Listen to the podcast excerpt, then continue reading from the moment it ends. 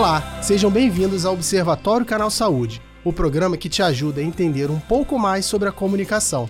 A cada episódio, a gente traz um assunto que tem tudo a ver com essa área e sempre com pessoas interessantes para participar da conversa. O tema de hoje é mídia e gerações. Eu sou Gustavo Aldi e não sou Ana Cristina Figueira, como vocês podem perceber, porque ela não pôde participar desse programa. E tô na companhia de Márcia Correia Castro. Oi, gente!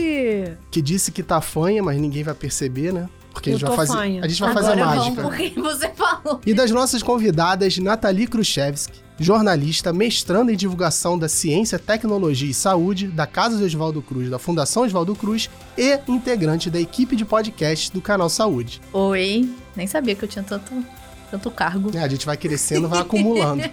E Helena Cruz, doutora em comunicação, docente na graduação e pós-graduação nas áreas da comunicação, publicidade e marketing e pesquisadora de tendências juvenis geracionais. Olá, pessoal. Aí eu, eu ia fazer igual a Ana, né? Bora lá?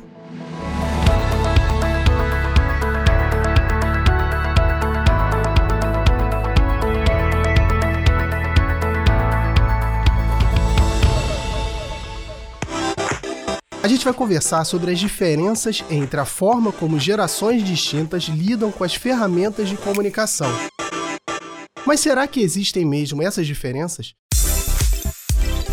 Algumas pessoas acham que a interação dos diversos públicos com a mídia é igual, mas existem muitas variáveis que afetam o comportamento frente às tecnologias de comunicação. Uma delas é a idade. É ilusão achar que uma criança, um adolescente, um adulto e um idoso são usuários idênticos. Enquanto um grupo ainda está no Facebook, outro não sai do TikTok. Enquanto uma galera está no YouTube, outra não sai da TV aberta. E acho que para introduzir o assunto eu vou trazer um exemplo pessoal, claro, como eu sempre faço.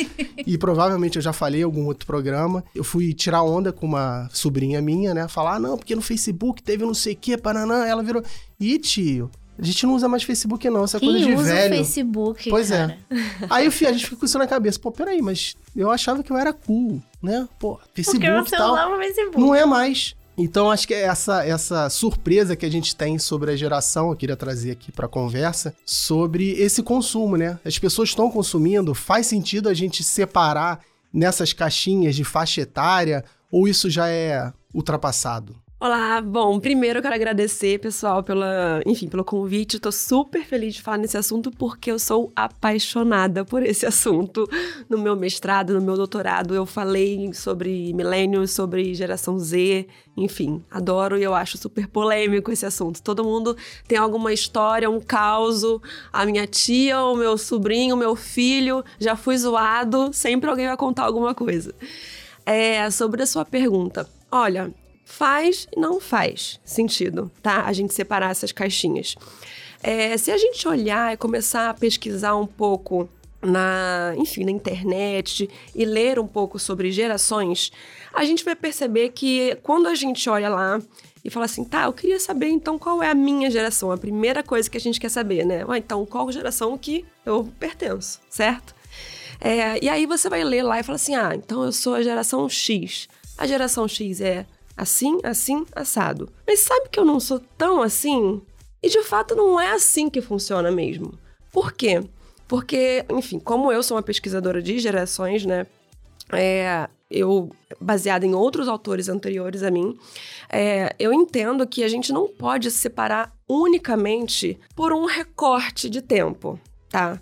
A gente precisa olhar esse recorte. Claro, se você viveu em uma mesma época que outras pessoas, significa que você teve essas mesmas experiências, você provavelmente viu de repente o mesmo programa de TV, você de repente usou o mesmo celular, você usou o Orkut na mesma época, então o pessoal da geração Z nem sabe o que é Orkut, é, ou o pessoal do baby, é, os baby boomers nem sabem o que é TikTok tudo bem. Aí, nesse caso, a gente pode entender que a gente compartilha de experiências parecidas, né? Mas a gente não pode colocar tudo em uma mesma caixa, colocar todo mundo no mesmo saco, no mesmo balaio, né? Então, no caso da gente separar né, por gerações, a gente também tem que pensar em outros aspectos, como questões raciais, é, aspectos socioeconômicos, culturais, coisas que também vão entrar no meio dessa, dessa discussão geracional aí. E quando a gente quiser fazer uma pesquisa sobre geração, e aí no caso, como é, eu também é, sou professora de marketing, faço consultoria de marketing, quando me, me pedem uma consultoria para, enfim, falar sobre uma geração, eu pergunto, tudo bem, você quer saber o que dessa geração? Qual é o recorte que você quer entender aí? É só a idade? Ou a gente está olhando aqui outros aspectos? Quais são os aspectos que a gente vai olhar aqui? Porque senão, a gente só olhar a idade, é claro que em algum momento a gente vai falhar. É claro que em algum momento você vai falar assim: não, eu não concordo. Por mais que eu e você a gente tenha a mesma idade, eu não, não me identifico com essa, esse esse comportamento que você fala que a sua geração tem, mas eu não me, não me identifico com nada. Então, é um assunto super polêmico, sim. E aí, quando a gente vai olhar vários sites, pessoas super estudadas sobre o assunto, tem muita crítica sobre geração. Muita gente falando assim: não, esse assunto de geração não tem nada a ver esse assunto de geração é super errado. E aí levantam esses aspectos que eu tô falando. E varia muito nessa questão da, do recorte que você dá para geração. Eu fazendo a pesquisa também para entender. Ah, mas qual a faixa etária que representa a geração X? Vai variando, anos, às vezes 5, 6 anos. Aí, assim, eu sei que é, não dá pra gente separar todo mundo em caixinhas, mas tem umas características gerais tal. Sim. Por isso que ainda se usa essa noção de geração. O pessoal hoje usa, não só academicamente, mas na vida mesmo, né? Primeiro, eu queria esclarecer que eu sou eu uma, sou uma mulher de 54 anos, de cabelo cinza, né? Quero deixar claro aqui, porque eles não estão vendo. Então, eu quero deixar claro aqui, olhando aqui nesta mesa, eu acho que eu sou a mais velha. É, e eu fiz um curso sobre esse negócio com meus filhos, que têm, uhum. respectivamente, 22 e 18 anos, para poder participar desse programa, né? Achei mais fácil, assim, eles me explicarem. Só que, assim, honestamente, assim, é, eu acho que eu concordo com a Helena quando ela diz que a gente tem que considerar outros aspectos, até porque a conjuntura histórica vai mudando. Então, por exemplo, quando você fala em consumo de internet, o, no Brasil, se você pegar o Brasil dos anos 80, o Brasil dos anos 90, o Brasil dos anos do início dos anos 2000, como é que era o acesso à internet naquele momento? Como é que é o acesso à internet agora? Mas você comparar isso, por exemplo, com os Estados Unidos, entendeu? Então, assim, tem uma conjuntura sócio-histórica que é muito diferente que você realmente não dá... Quando a gente leva essa história das gerações ao pé da letra ali, fica parecendo horóscopo, sabe? Ah, eu sou de aquário, então eu sou. Eu ia trazer isso, mas eu fiquei, eu fiquei meio né? sem graça de trazer. É. Vão, vão, falar mal de mim. É, é tipo Adorei. signo, né? Essas coisas. É, é, entendeu? Tipo assim, não, não quer. É claro que. E eu quero deixar claro que eu adoro astrologia, tá? Mas assim, é claro que, que, que tem, um, um, tem um conhecimento por trás dessa, dessa coisa que gira no senso comum. Mas assim, se a gente for realmente, se você for levar o pé da letra, igual meu filho de 18 anos, que é muito radical, ficou me explicando, botando inclusive ano, a partir deste ano já é outra coisa. Aí eu acho que vira signo, sabe? Assim, tipo, uhum. ah, então eu sou geração Z, então eu só faço isso aqui, eu não faço aquilo. Entendeu? Eu, inclusive, tenho experiência prática com isso, porque foi, inclusive aqui no canal, falaram que eu era geração X. Não, Z. Z. Nem sei. Enfim, falaram que eu era geração Z. Só que eu não me identifico com a geração Z. Tu é novinha, fala quantos anos você tem. Eu tenho tô... 25 anos. Tá vendo? Garotinha. Eu tenho 25. eu tenho 25 anos. E aí falaram que eu era geração Z. Só que eu não me identifico muito com os comportamentos, geralmente, assim, quando tem aquelas, tipo, definições de cada geração, o que cada um veste, o que cada um faz, eu me identifico mais com os millennials. E aí eu fui olhar, pesquisar e tinha essas datações, tipo, não, até o ano tal é tal coisa. E aí eu vi um, inclusive, que falava, um site que falava isso, que às vezes varia porque o, o país que você tá lida com a tecnologia de forma diferente. Então, os Estados Unidos em 97 estava lidando com a internet de uma forma e o Brasil ainda não. E que isso podia variar. Inclusive, eu tinha, até sem querer, eu tinha lido o site da nossa convidada, que falava que tinha essa diferença e que eu podia ser considerada millennial. Então, eu, eu me declaro aqui Ah, millennial. ficou feliz, né? Eu me declaro millennial aqui nesse podcast, publicamente. Não, mas aí tem outro fato também, é que fase da vida a pessoa tá, né? Se você pensar, tá, não vamos também colocar tudo em caixinha, mas essas caixinhas existem e Sim. são usadas. Geração X, de 1960 a 1980. Geração Y, ou Millennials, 1980 a 2000. E geração Z, de 2000 a 2019, 2020. Assim, de 1980 a 2000, por exemplo, eu sou de 81. Só que eu tô numa fase da vida com criança pequena em casa. Então, o meu consumo, tanto de mídia quanto de produto que for, é uma coisa, é fralda, por exemplo. coisa que isso não atrai pessoas que nasceram, sei lá, em 90, por exemplo, 95, que não tá nessa fase de criança pequena. Então, até dentro das caixinhas tem subcaixinhas. Sim. Aí, no final das contas, realmente não faz muito sentido você separar. E tem gente, sei lá, que tá com 60 anos e tem filho pequeno.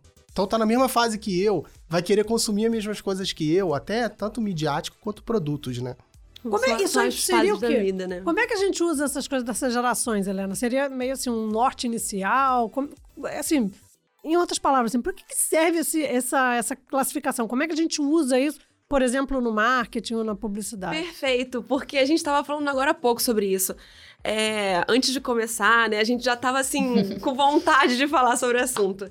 É, essa ideia, na verdade, de geração é uma ideia muito mercadológica. Né? Se a gente parar para pensar sobre a ideia de juventude, é, ela nem sempre existiu, a categoria de juventude, se a gente parar para pensar. O que é muito curioso. Então, existia a categoria infância, né? E existia a categoria adulto.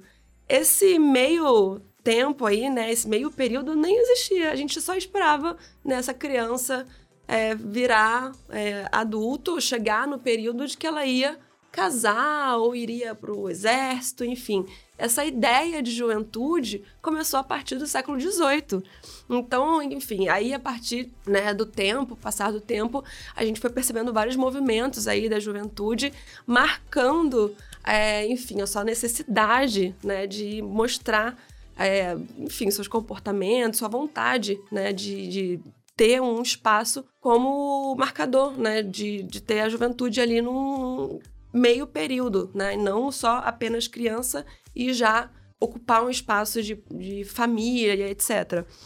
Então, o que a gente percebe é que a partir do, da Segunda Guerra Mundial, o jovem ele começou a ganhar um espaço muito importante mediaticamente porque foi observado que ele é, ele começou a ter um poder aquisitivo mais interessante.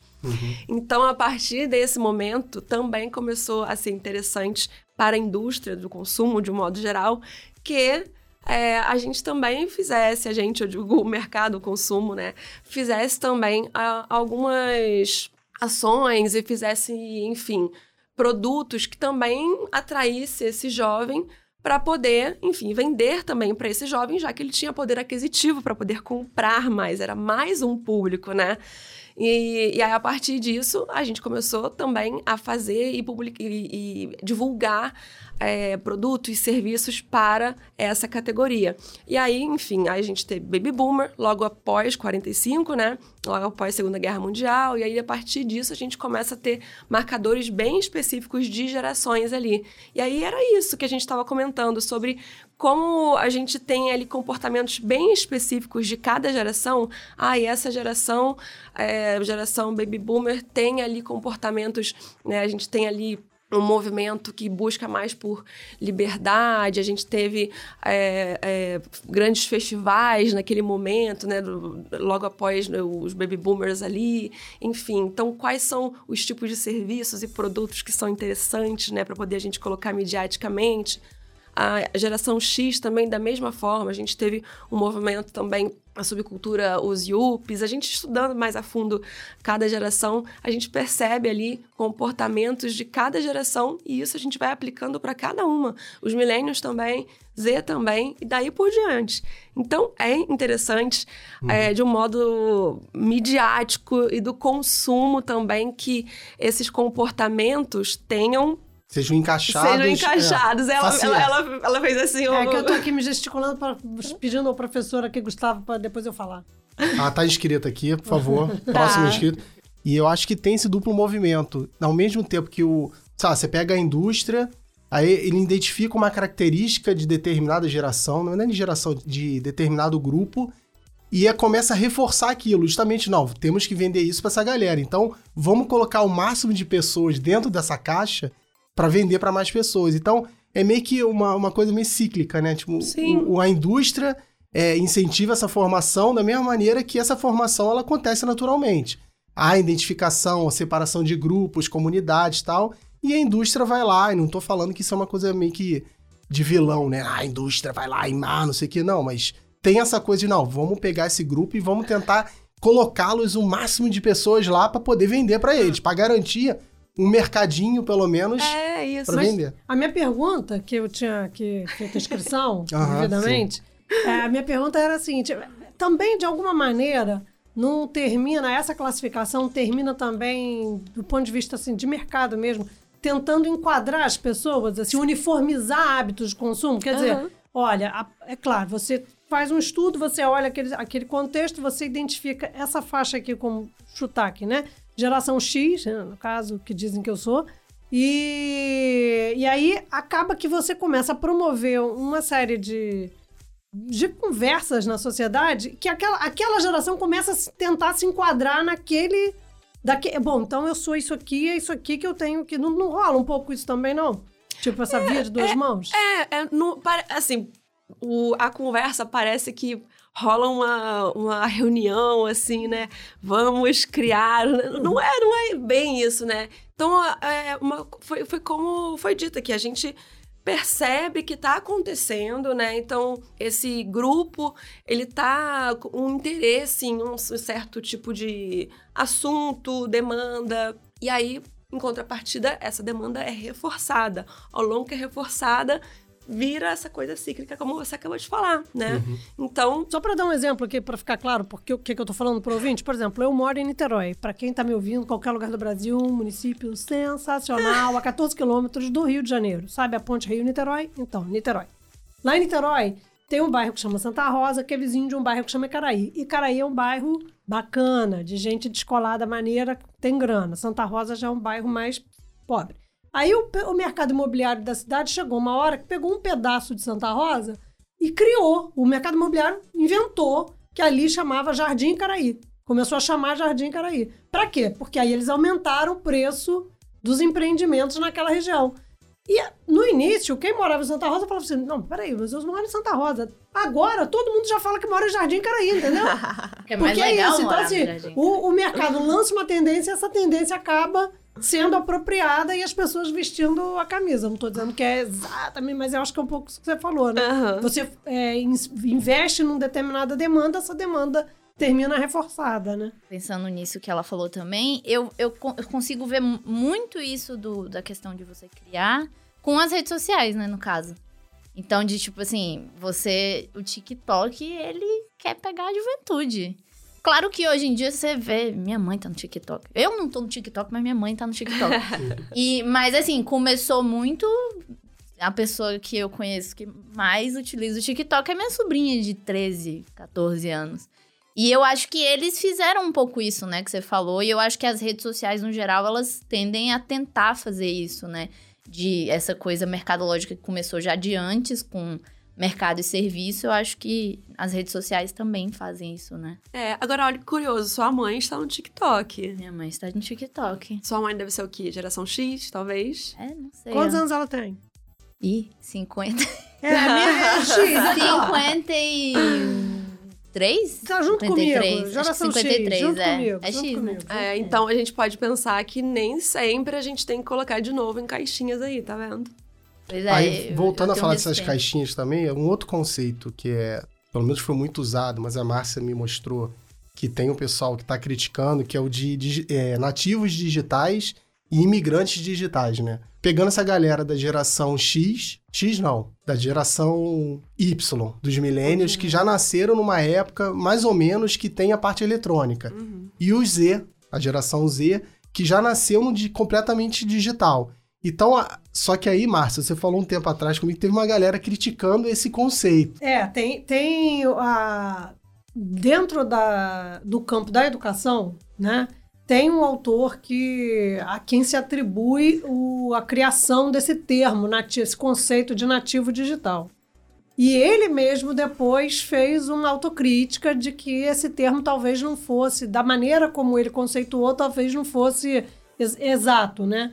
A questão é que uma- é, essas coisas da, da ciência, né? Uma vez que você cria um conceito, você joga ele no ar, ele não é mais seu, né? As pessoas se apropriam e aí elas vão usando. Então, assim, o termo continua circulando, embora o próprio autor do termo tenha feito críticas ao próprio termo, né? Porque ele, que- ele é, a, a colocação dele é que assim, da forma como, como o termo começou a circular, parecia que era quase que uma coisa natural. Tipo, então a pessoa nasceu nesse, nesse momento, ela é um nativo digital. Porque o termo nativo tem a ver com isso, né? Tipo, tem, tem uma coisa ligada à natureza, né? Ao biológico, né? Então, assim, o cara nasceu aqui, ele é nativo digital. E quando não, necessariamente, né?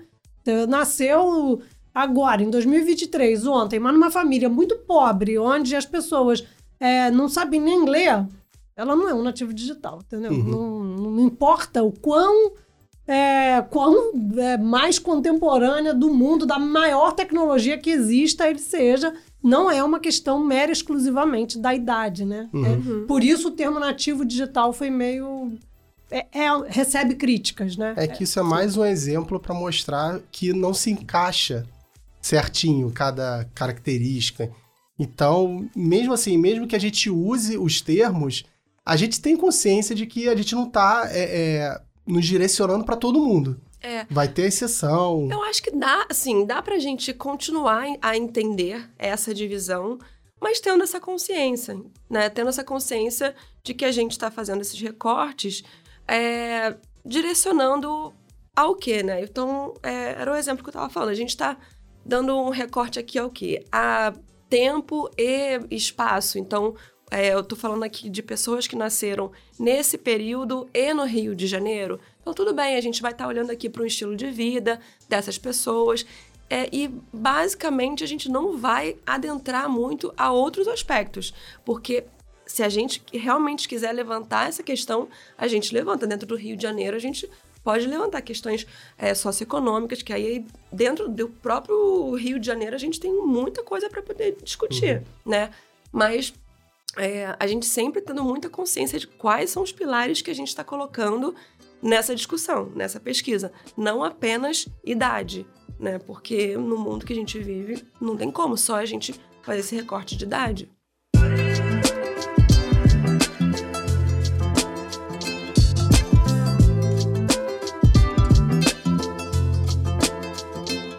E agora eu queria ir para um lado um pouco mais do conteúdo mesmo, né? Tá. Tipo, o que que fa cada faixa etária, se é que existe essa faixa etária, ela tá consumindo e por quê? Se tem uma lógica nesse comportamento e tem idade para dancinha no TikTok e para assistir novela. A gente já acabou de falar que minha mãe dá Exatamente. TikTok e eu não. Então, Mas aí assim, eu queria trazer uns dados antes da gente começar a discutir. Mas não vamos falar em faixa etária, não, Gustavo. Vamos falar assim, em cada classificação dessa, em cada categoria. Porque faixa etária aí a gente tá caindo no mesmo erro que a gente É, tá criticando. pode aqui. ser. É porque é mais fácil, né? A gente botar assim é mais fácil até pra gente conversar sobre É isso. igual falar de signo, né? Quem é de aquário é assim, quem é de gêmeos é assado. Não, Quando mas tem todo um mapa astral por trás. Ah, não, então, então tá justificado. Eu não vou entrar nessa de falar sobre astrologia aqui, não, porque Não. não dá. Não, mas aí tem dados que mostram o aumento do uso das redes. Eu vou, eu queria trazer esses dados, aí depois a gente entra numa discussão pra ver o que, que vocês acham e tal. Que a população mais velha tá entrando muito mais do que a jovem nas redes sociais. Aí nessa pesquisa que eu vi, o usuário semanal de 2015 a 2022, por exemplo, no Instagram, para cada um usuário de 12 a 19 anos, foram 21,7 de 65 a 75. Então, assim, a galera mais velha, os idosos, velho, estão entrando muito mais nas redes sociais do que os jovens, que os jovens, na verdade, já estavam lá. Então, o- o- os idosos, o pessoal acima, pelo menos, segundo essa pesquisa, de Ah, 65 mas eles já anos. estavam lá. Isso Não, não, quer já dizer que tavam. os jovens não estão nas redes. Não, já Ah. estava, porque assim, isso são de usuários novos. Então, para cada um novo, um mais jovem, né? Tem 21 no Instagram, pelo menos 21 ou 22 mais velhos. Então, isso tá crescendo, mas assim, isso para indicar o quê? Que tá crescendo o uso das redes. Aí-. Por pessoas mais velhas. Aí alguns outros dados também que eu peguei naquele Digital News Report de 2022. Em 2014 até 2022, no mundo, o uso das redes no Facebook, por exemplo, ficou mais ou menos igual, não aumentou nem diminuiu muito, mas o WhatsApp cresceu muito, YouTube cresceu um pouco, comparado de 2014 2022, TikTok cresceu pra caramba, era muito pequeno, mas Aham. cresceu muito, eu acho que tinha, sei lá, 4% em 2014, foi pra 20%. Então, assim, pra quando tava, de onde tava pra onde foi, cresceu bastante. E o Instagram também cresceu muito. É, aí, pelo TIC do homicídio de 2021 no Brasil, a quantidade de pessoas que têm acesso à internet são 148 milhões, 81% da população. Desses 148 milhões, 75% disso, ou seja, 111 milhões, usa a internet frequentemente, ou todo dia ou quase todo dia. E 64% desses 148 milhões, ou seja, 95 milhões, usam pelo celular, ou por Wi-Fi, que é 91%, ou pelo, pelo 4G ou 3G, 76%. A galera que assiste vídeo, por exemplo, na internet, ou vídeos de maneira geral, 79% vê de maneira linear, ou seja, TV aberta ou fechada, 21% online, que aí são os streamings, YouTube, essas coisas. E o que mostra que cada vez mais o tempo de consumo aumenta, porque a gente fica falando, ah, aumentou a quantidade de pessoas em rede social, consumo em rede social, em TV online, na web, mas não diminuiu também TV aberta, TV por assinatura. Então as coisas estão meio que. As Perdão. coisas que. Igual você. Esse consumo de, de web, online, tá aumentando, mas também o consumo analógico não necessariamente está diminuindo de maneira geral, né? Então eu, tra- eu trouxe esses dados, Muitos dados. muitos dados. Que eu já Pra não lembro do É, primeiro. Foi mal. Mas assim, é só pra mostrar assim, assim, vamos lá. O que eu quis dizer é, há um consumo maior das redes sociais, da internet, essas coisas, está crescendo, mas não necessariamente está diminuindo o consumo das mídias mais tradicionais. Porque assim, tá diminuindo, mas de uma maneira geral, ainda tá bem equilibrado. Por quê? Porque as pessoas estão consumindo mais mídia. Então, assim, eu sei que isso até é uma, uma foi uma justificativa para Globo para dizer que não, não estamos perdendo audiência porque as pessoas estão consumindo mais.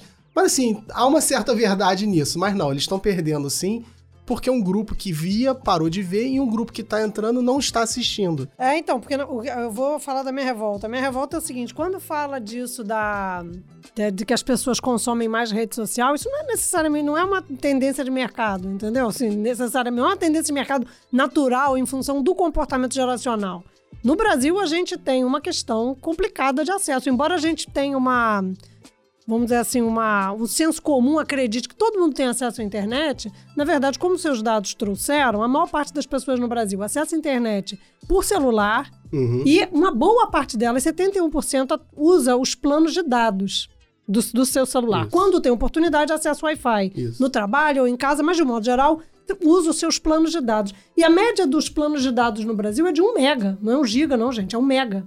Entendeu? Então, Ou seja, e, só que as redes sociais, as empresas de redes sociais, elas fazem acordos com as empresas de telecomunicação de modo a franquear o uso das redes sociais. Então você tem um plano de dados que é muito ruim, que não te deixa acessar site, que não te deixa baixar filme, mas que você acessa WhatsApp, Facebook, YouTube à TikTok. vontade. Claro que o consumo dessas redes vai aumentar, vai ser maior. É claro que as pessoas vão basear a busca de informação delas nessas redes, entendeu? E aí é, o- é o que a Helena falou no início, não é uma questão geracional, é uma questão conjuntural.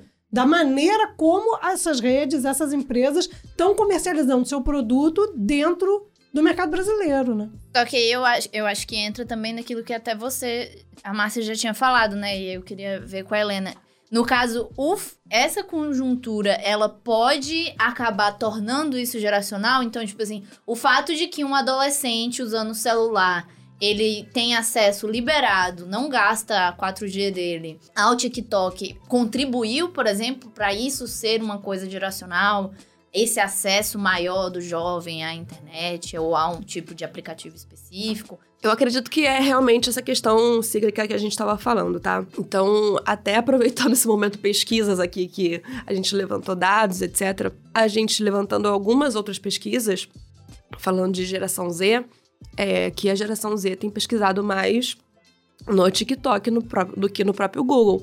E isso pode ser resultado, inclusive, do que a Márcia acabou de falar, por uma questão realmente de ser um, um, uma questão econômica. Assim, você, se você tem a possibilidade de não gastar o seu pacote de dados, por que, que você né, não vai ficar ali no TikTok olhar é, a possibilidade de ver vídeos ali, alguém te explicando, de repente, um tutorial de alguma coisa, porque a gente tem na cabeça, às vezes, também um, um, um enquadramento muito da rede social, né? De que no TikTok ele também só vai ter dancinha e etc. Mas também tem tutorial, tem muita coisa ali também para ensinar, às vezes, algum um termo que você não sabe, alguma coisa assim, né? Aumentou. Eu vi uma matéria esses dias que o próprio TikTok ajudou a aumentar o as pessoas, o número de pessoas que estão lendo, porque tá alguns, né, influências de leitura. E isso está impactando o fato de que jovens e jovens adultos estão lendo mais. Então não é dancinha, é uma pessoa falando de livro. A gente, a gente também, às vezes, começa a enquadrar também as coisas, né? Então também pode ter um tipo de conteúdo ali que vai facilitar até para esse é, momento que a gente vive muito do audiovisual, né? Então, você ouvir alguma coisa ali do que ficar lendo, às vezes, muitas vezes, né? O, alguma matéria. Então, coloca para ouvir o, uma explicação e segue embora, né?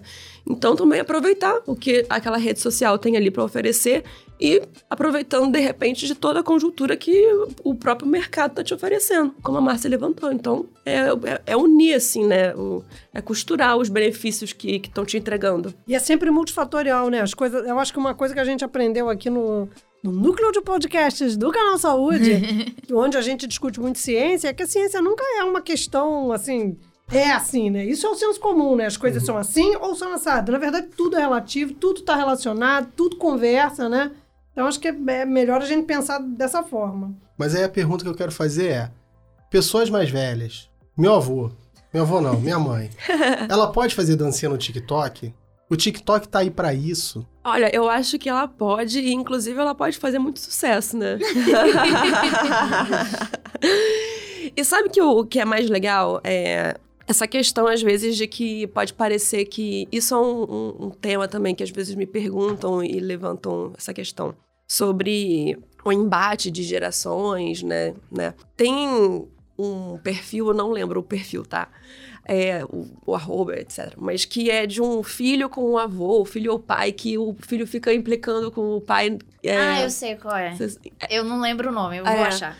Enfim, mas é basicamente o seguinte: o, o, filho ele fica fazendo algum tipo de, de piada assim, de ah, eu vou falar errado aqui só pro meu pai ficar irritado. E aí o meu pai vai vai ficar irritado e aí ele vai falar: ai caramba, não é assim que fala, é assado. E aí, enfim, esse rapaz ele ficou super famoso, né? já foi em programas de televisão e etc., uhum. por conta desses vídeos. O pai é super famoso, todo mundo adora o pai, por conta dos esporros que ele dá no filho de larga de ser burro, não é assim que fala, tem que falar assim, o português correto. Matheus Costa, o nome é, dele é ó, esse, no né? Estadão aqui, gente. Matheus Costa. Então, assim, o filho, é, ele é super conhecido, o pai é super conhecido. E tem um nome muito de pai, inclusive, Seu Zé. no final das contas, não é porque a pessoa ela é mais velha ou ela é mais nova, ela é da minha geração. Eu acredito que é porque é um conteúdo bom, é um conteúdo autêntico. Então as pessoas vão rir muito porque o seu Zé, assim, a pessoa que me falou isso a última vez falou assim: "Gente, esse, esse canal ele é tão engraçado porque toda vez que eu vejo o pai desse rapaz, eu acho que ele vai ter um ataque do coração. Olha a cara dele, começa que ele fica vermelho". Então assim, é é, é autêntico, é único aquilo ali. Então isso vale para o modo geral assim para o consumidor, né? Então a gente não pode pensar que ah, eu estou fazendo isso aqui porque essa geração vai gostar muito disso aqui, porque assim, a geração também, se perceber que está sendo muito manipulada, vai achar aquilo ali muito chato, inclusive. É, vendo os vídeos dele, eu já cheguei a pensar, cara, esse pai sabe, não é possível. Esse menino já trollou ele demais, ele já deve saber. Só que realmente a reação dele parece muito espontânea na hora, assim. Se, se ele souber, ele é um bom ator.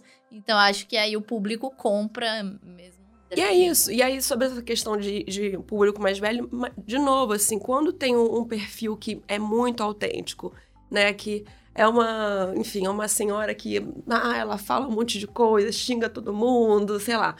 E todo mundo ri e acha engraçado. Ela é autêntica, ela, enfim, ela é única. E a gente quer isso. A gente quer uma pessoa única. A gente quer um conteúdo diferente. Isso vale para qualquer idade, qualquer geração. Pegando esse assunto, esse gancho e levando para produção mesmo.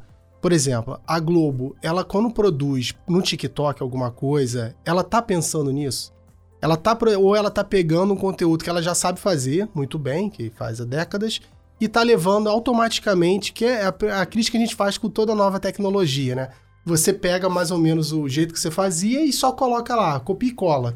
Então, assim, os produtores, não só os influenciadores que já estão na internet, mas a, a galera que é da mídia tradicional, ela tá sabendo entrar, ela tá sabendo se ada adaptar o conteúdo dela para essas novas mídias e também para os diferentes públicos, porque não é aquela coisa assim, você fazia uma pesquisa no Ibope, via mais ou menos o perfil, então é isso. Na internet não. Pelo menos é muito mais difícil você é, medir, né? Saber quem tá vendo, com que idade a pessoa tá vendo. E as tendências mudam muito rápido. E mudam muito rápido. Então, assim, os produtores estão sabendo se adaptar? Um exemplo, o Canal Saúde está. Porque a gente começou a produzir, por exemplo, podcast, olha só.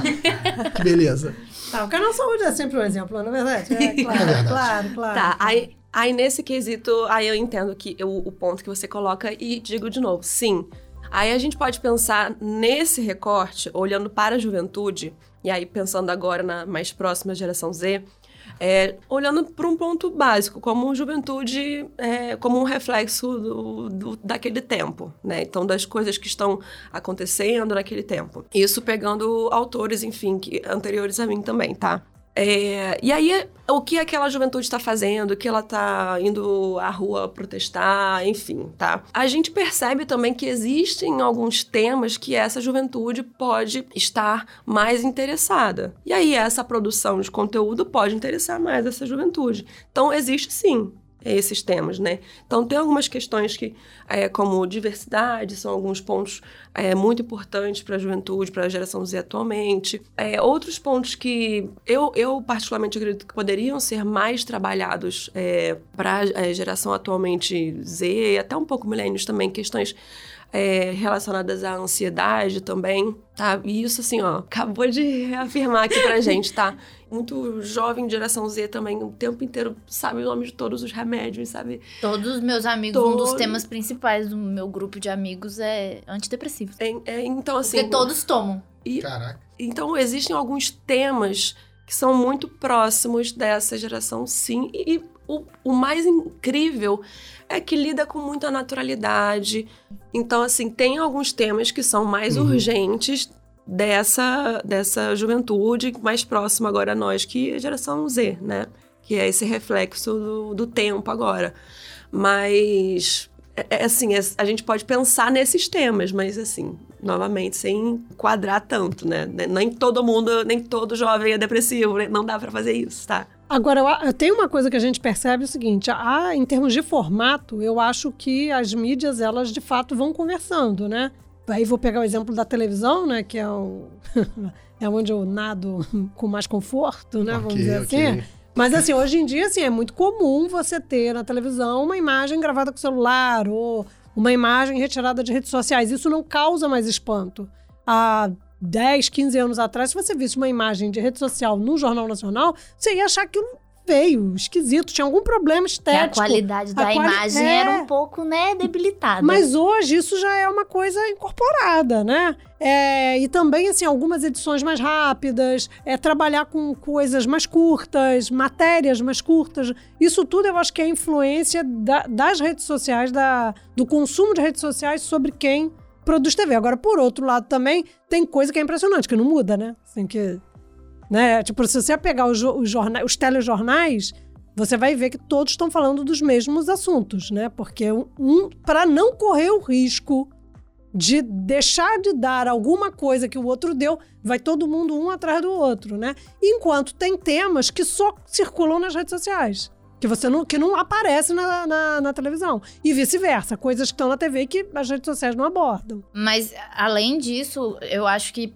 pensando um pouco nessa pergunta do Gustavo, eu acho que, pelo menos, assim, as maiores, assim, que eu sigo em, tipo, no Instagram e tal, eu vejo que eles estão pelo menos tentando. Pelo menos pensar no formato. Talvez o tema, por exemplo, um G1, um BBC e tal.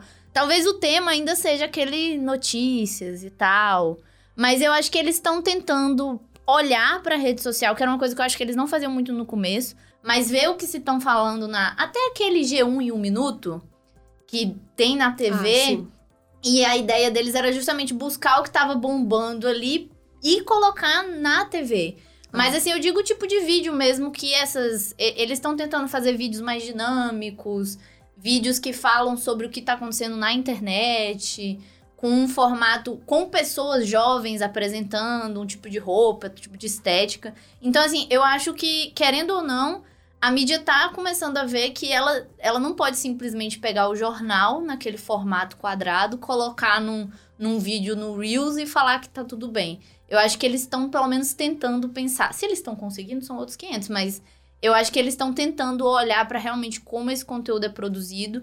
Não só reproduzir o conteúdo da TV ali, o conteúdo principal, assim, entre muitas aspas.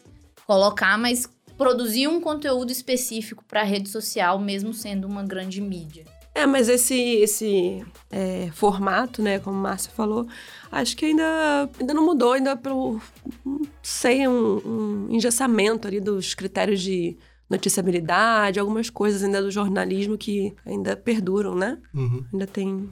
Sobretudo no jornalismo, né? A área de entretenimento é mais flexível, né? Mas o jornalismo...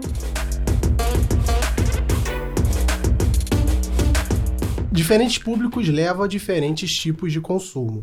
Enquanto o streaming está crescendo, parte da, da audiência da TV vai parando de ver televisão. Mesmo que isso não impacte de uma maneira geral na estatística, o que tá, a gente vê isso acontecendo. A gente, tá bom, o dia tem 24 horas, você não pode ficar só somando horas que você vai consumir. Tem uma hora que você vai ter que escolher. Ou eu vejo TV, ou eu fico na internet vendo o YouTube, por exemplo. Então tem, tá rolando essa, essa migração dentro dos, das tecnologias, né? Aí volta aquele velho debate da comunicação. A televisão vai acabar? O livro vai acabar?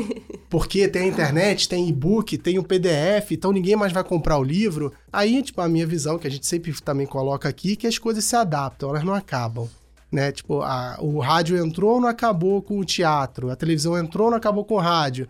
A, a internet veio, a TV continua. Então, vai rolar uma adaptação. É isso que a gente está vendo agora tá rolando já essa adaptação, não só em termos de linguagem, né, como a Márcia falou, que eh, principalmente o lado de entretenimento, né, que é muito mais adaptável do que um jornalismo, mas será que o jornalismo também não tá? Você mesmo falou, fazendo matérias mais curtas, então já a galera já tá meio que assim, não, vamos achar um equilíbrio aí para não acabar com nenhum, né? A área da comunicação é, é, é, acho que é igual a área, não sei, de algumas outras áreas assim que todo mundo acha que entende um pouco assim, né? Sempre dá um, um pitaco assim, não, eu tenho certeza que a TV vai acabar, o rádio vai acabar.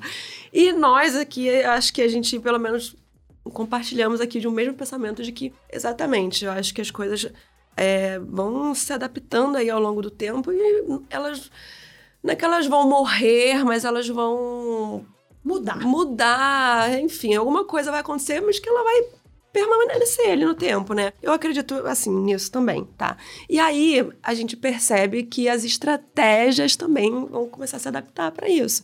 Se vai colocar um BBB cheio de jovem, não sei. Se o que que vai, o que que vai a TV vai fazer para poder pegar, né, o pessoal que tá indo só pro streaming e carregar um pouco para cá.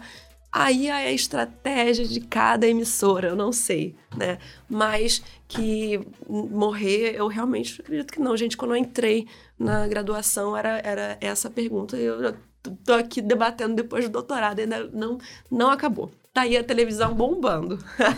eu acho que um, talvez um exemplo para ilustrar um pouco isso, até pensando inclusive num público mais velho, é a forma eu, eu, né, como pesquisadora da comunicação e jornalista, eu percebo muito como minha mãe assistia televisão desde que eu entrei na faculdade. E minha mãe sempre foi aquela pessoa que ela chegava em casa e ela assistia a programação inteira da Globo. Ela chegava, ligava, tava terminando, sei lá, malhação, e aí ela ficava até a novela das nove. E, e aí, depois, né, agora, ela já não faz isso. Porque ela tem o Globoplay. E aí ela ela consegue adaptar melhor o horário, mas ela ainda assiste todos os jornais e assiste as novelas. Só que aí ela não fica presa ali àquela programação, mas ela ainda tá consumindo aquele conteúdo. Só que aí ela coloca o jornal às vezes de manhã. Ela, às vezes ela acordava de manhã para assistir o Globo Rural, porque minha mãe assiste o Globo Rural. e aí ela hoje às vezes não, às vezes ela não assiste no dia lá ou no horário específico, mas aí do nada eu acordo 10 horas da manhã, minha mãe está assistindo Globo Rural e Pequenas Empresas e Grandes Negócios. Porque apesar dela ter mudado a forma como ela consome aquilo, ela gosta daquele conteúdo ali e ela vai ouvir. Só que ela mudou, porque agora ela tem uma Smart TV e ela pode assistir a hora que ela quiser. O conteúdo vai se adaptando, mas as formas também vai mudar e não necessariamente o conteúdo tem que acabar, né? Eu, por exemplo, só assisto Canal Saúde mesmo.